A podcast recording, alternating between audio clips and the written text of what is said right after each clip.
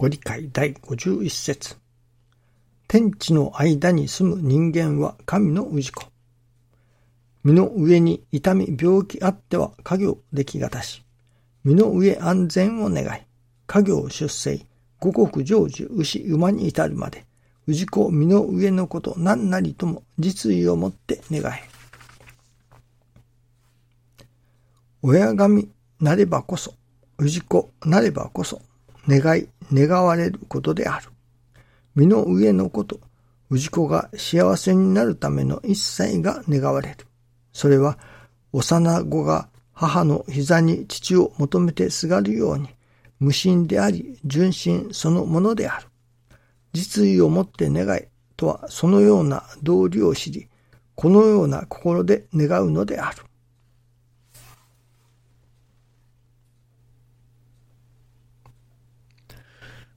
今朝の新中記念の時に何か新しいことを私の心の中に開いてくださったような感じがいたします。それはこれまで取り次者としての御用というのでしょうか。それは、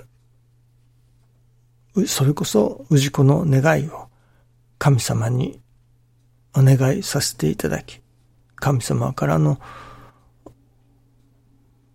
神様の思いというのでしょうか。またはおかげというのでしょうか。それを取り継ぐ、いわゆる間に立って神様と氏子との間に立ってその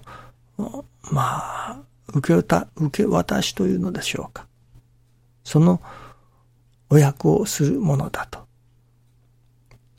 その何を受け渡すか。ということが大切だと思うのですけれども。今まではただ単純にそのおかげの受け渡しというのでしょうか。おかげの取り次ぎというのでしょうか。そういうものだと思っていたのですけれども。今日いただきますのはおかげを取り継ぐ。願いを取り次ぎ、おかげを取り継ぐ。そうではなく、我が心を取り継ぐのだと。神様が我が心を授けたいと願われる。その氏子にその神様が授けたいと願われる我が心を取り継ぐのだと。まあ、どういうことかと、これもまだ抽象的な表現ですけれども、具体的に言うと、それは、人々に和らぎ喜ぶ我が心をいただいてもらいたい。その我が心をいただいてもらうことのための御用をさせていただくということなのだと。まあ、ご理解にもおかげは我が心にあり、ともありますから、もし人々が我が心になれば、それだけで、それだけでというのか、そこにおかげもついてくる。おかげもいただけれる。ということになりますね。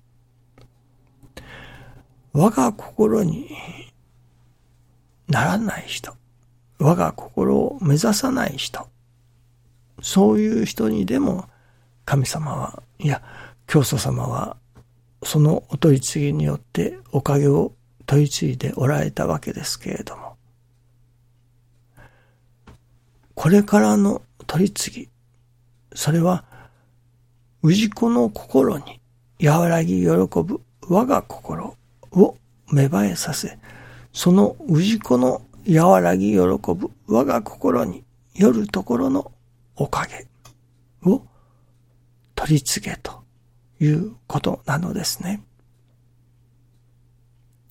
それはもちろん最初から我が心を求めてくる人など少ないことでしょう。ですからそこには、いわゆるおかげの取り次ぎということもあるとは思うのですけれども、そこからもう一歩進んで、氏子自らの心に我が心をいただく。その我が心によるところのおかげが受けられるように取り次げということなのですね。それはすなわち、氏子が我が心になることのお手伝いをさせていただけということでもあろうかと思いますね。どうあったら和らぐ心がいただけれるのか。どうあったらその喜ぶ心がいただけれるのか。その和らぎ喜ぶ我が心。それこそ、どういう難儀な中にあってでも、その難儀をどういただいたら我が心がいただけれるか。そのお手伝いをしろということなのですね。取次者の御用の、まあそれは一つということかもしれませんけれども、そして新たにその氏子が我が心になる、そのことのためのお手伝いをさせていただけと。何か今朝は新中記念の時にそんなものを実感させていただきました。まあ結局のところ取り次ぎ者が氏子が我が心になる。その氏子に我が心を授けることができたら、もうそこには助かりの世界があり、